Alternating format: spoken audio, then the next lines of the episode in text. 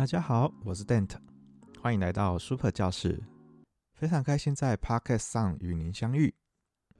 嗨，亲爱的同学们，你们知道人生是由选择所堆积而来的吗？老师常说，能选择是一种幸福。当我们面对人生的十字路口时，你要选择你爱的，爱你所选择的。有时候我们会怀疑自己怎么选择走在一条艰难的道路。当然，你可以选择继续往前走，也可以有勇气放弃，改选一条平时的道路。其实，我们走的每一步都是经验的累积，人生的路也没有白走，因为这些都是我们的选择。愿正在收听的你，良善、美好、幸福、勇气，伴随着你走的每一步选择，每一天的选择。我是丹特，今天想和同学分享如何有效沟通。沟通是为了达成某个目的所采取的一种方法，希望对方更了解、认同自己的立场，甚至改变他的决策。然而，很多的时候，沟通的过程却与自己预期的相违背，最后甚至伤了双方和气。各自都认为自己有理的情况下，问题到底出在哪里呢？原因很简单，因为我们常常借着沟通之名行抱怨之实。沟通不应该只是一昧的说出自己的想法，数落对方的缺点，甚至演变成不留情面的言语攻击。想要更有效的沟通，首要的条件就是要学会聆听。维珍集团的创办人 Richard Branson 曾说：“聆听可以让你学习。”你要先打开双耳聆听，才能获得更多新鲜有用的资讯。若不懂得听，你将会错过许多学习的机会。而要成为一个好的领导者，你得先成为一个好听众。听别人说话不难，但要懂得聆听可就不容易了。许多人因为听的习惯不好，留给他人不好的印象，因此呢，造成误会，甚至是关系破裂。你认为自己听的习惯好吗？当有人在跟你说话时，你会不会也保持安静，不时点头，认同的说“嗯”，或者是重复对方说的某些字句呢？这感觉只是一个粗浅的聆听者。那么，要如何做一个好的听众呢？杰克和 Jasper 两个人在《哈佛管理评论》上发表了一篇文章：什么是好的聆听者真正要去做的？研究结果呢，打破了一般人对好听众的迷思。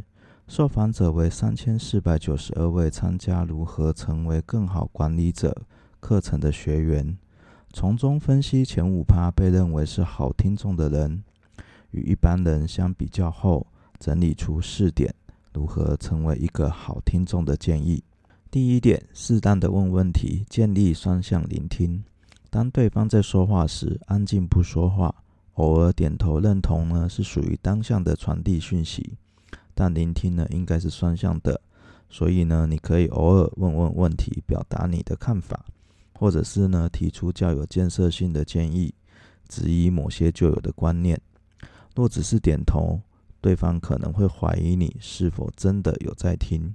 但如果呢，你问了一个好的问题，对方呢，不仅知道你有认真听他说话，听得懂之外，还想知道更多，对方呢，也会更乐于与你分享，这样就能够创造出双向有互动的聆听。那提问时呢，要注意三个关键重点哦，包括讲话的口气与态度，对问题了解的程度跟表达的内容。提问时呢，我们的语气呢，是要温柔，带着请教与好奇的态度。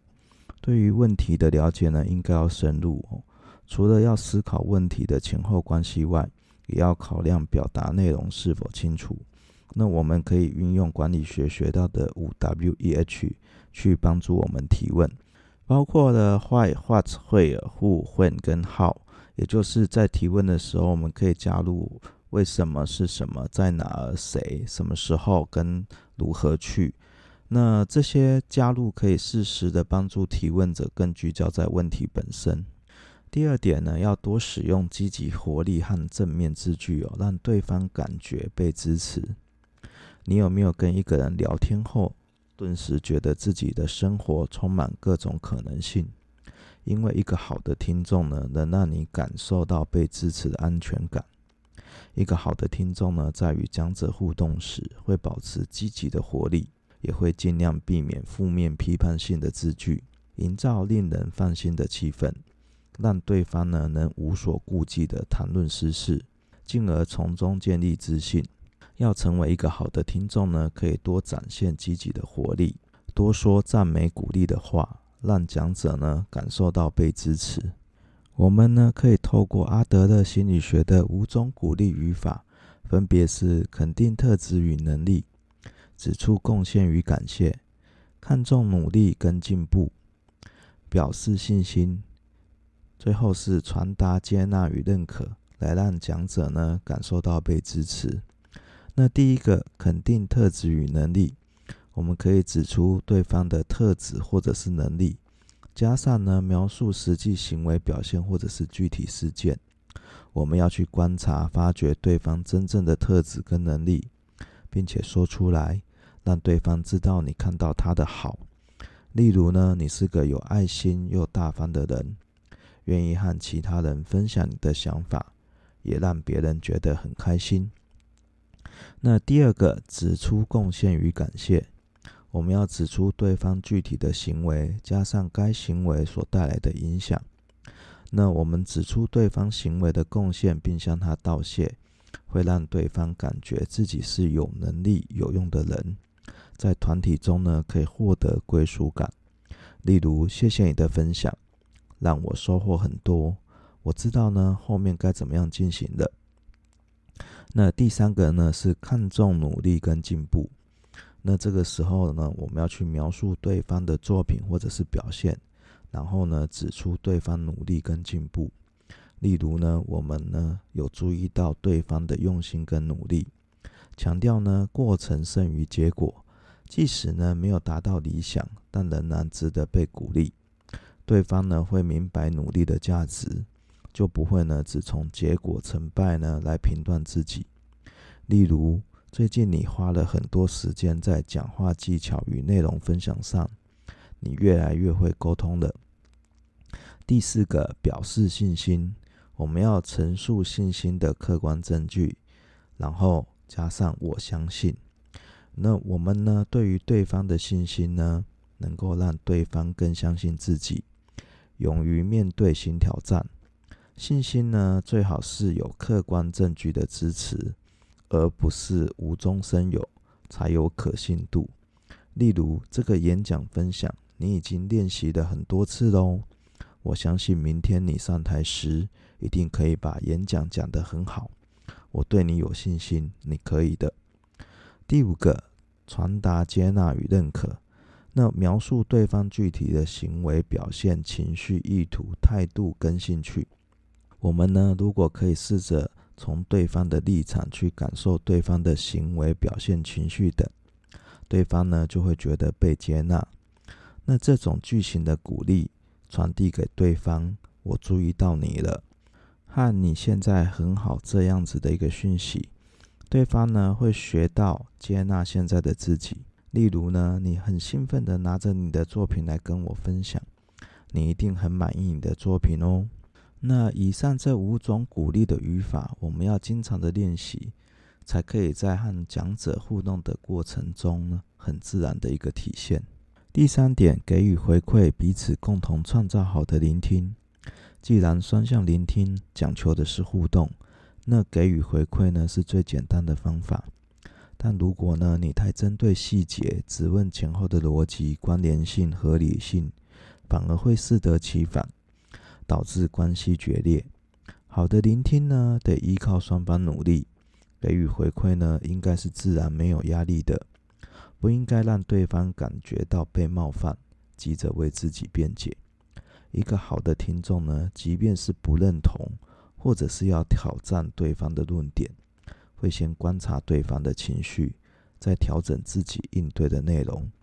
这样呢，对方也知道你是真心想要帮忙。而非呢，只想要赢得这场辩论。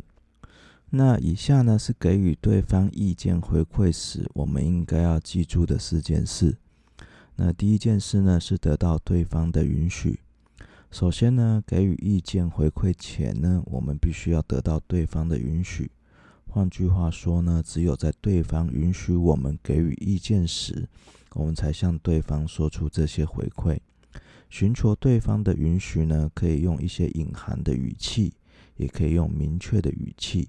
事实上呢，以明确的语气呢，询问对方呢，是更加理想的方式。所以我们可以这样询问对方：我想给你一些建议，你愿意听一听吗？我可以给你一些意见回馈吗？那这样子的问法或许令人难以开口，却是非常重要、有帮助的事情。事先呢，寻求对方的允许，能表达我们对他的尊重，也让对方理解呢，我们并不是要去评断他，而是给他一些有帮助的意见回馈。相反的，不请自来的意见回馈呢，时常令人反感、有敌意，也很难让接受者专心聆听。即使呢，这个意见呢确实正确，也很有价值，但是呢，对方不一定可以接受。那第二件事情呢，是厘清我们的动机。厘清呢，我们给予意见回馈时背后所隐含的动机意图，是相当重要的一件事。试着问自己：为什么我们要给对方这些回馈？我们是真正希望对方更成功吗？或者我们只是想证明我们自己的观点更好，只是想防卫自己的立场？我们的动机呢？其实只是想控制他们的行为，掌控不如自己预期的情况吗？确实，我们给予回馈呢，可能同时存在很多动机。但有时候，某些动机呢，会比其他来得更强烈。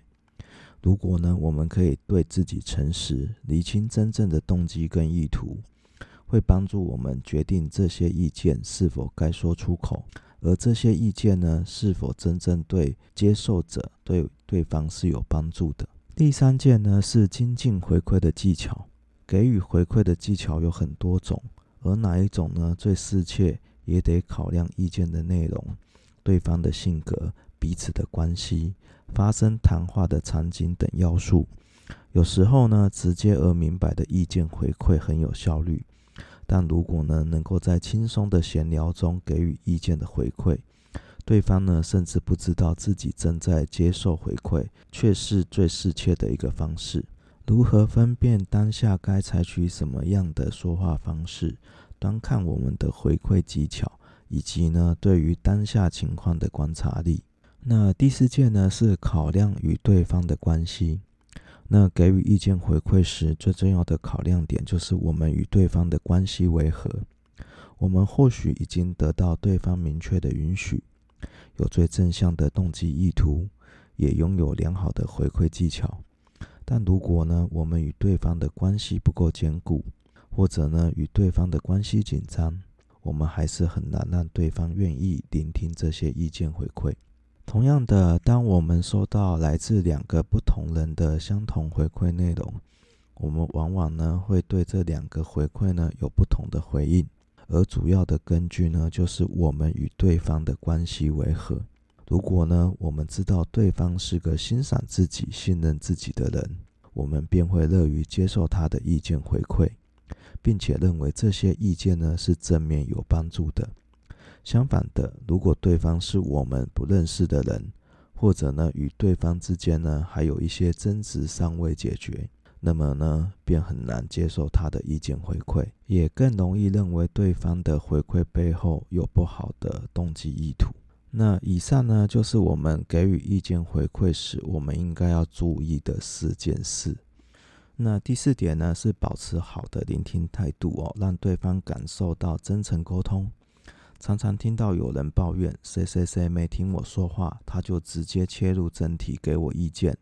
然而，分析前五趴被认为好听众的调查结果显示，好听众呢不单单只是给回馈，也会提供不少建议给讲者选择。那杰克跟 Jasper 呢对此颇为惊讶。同样是给对方意见，为什么有些人呢被视为是好听众，而有些人呢反而被讨厌了呢？他们总结出的结论是：提供建议本身并没有什么问题，但问题呢出在你的聆听态度。如果呢，你从头到尾都是保持安静，然后呢，突然提供一个建议，难免呢会让人犹豫其可靠度。又或者呢，在聊天过程中呢，你就像是个具攻击性的辩论家，十分好胜，且都使用批判性字句，那么你的建议，对方肯定是质疑是否值得信赖喽。任何人都会对诚心诚意倾听自己谈话的人产生感激之情，从而开启心扉，倾吐真情实意。所以呢，在交谈过程中，我们要做个善解人意的人，赢得对方的尊敬，并让对方乐于与你交谈。聆听时呢，要专心致志，保持目光接触，仔细聆听对方所说出来的话。不要三心二意，东张西望，应该要排除一切的干扰，集中注意力倾听。倾诉者总是希望与倾听者进行交流，希望被理解。我们应保有下列三个态度：第一个，给予对方帮助和关怀，在听到对方表述之后，尽其所能的去关心对方，鼓励呢，并帮助他面对问题。帮他共同寻找解决问题的方法。第二个，让对方感受到你的真诚。听别人说话时，真诚的笑容、真诚的目光、真诚的态度，会为你们的友谊架起桥梁。第三个呢，是当别人与你交谈的话题你不感兴趣时，你要试着站在对方的角度，认真的去听，也许呢，会使你转变态度。千万不要表现出不耐烦。以上四点呢，是成为一个好听众的建议。我们未来与人沟通时，别再保持沉默，也别只是点头认同，或是重复对方的字句。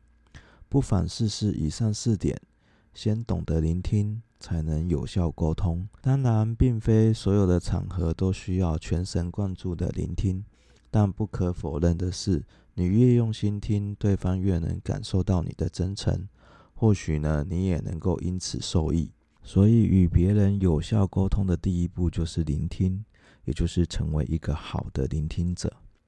那我们今天的讨论主题就到这边喽。接着，我们进行工具的分享。我们今天要分享的工具是有限理性。人呢，大多会觉得自己是理性的，但只有在某一种情况下，人会是完全理性的，就是你所知的已是全部。可以依靠呢所取得的所有资讯呢来进行最佳选择。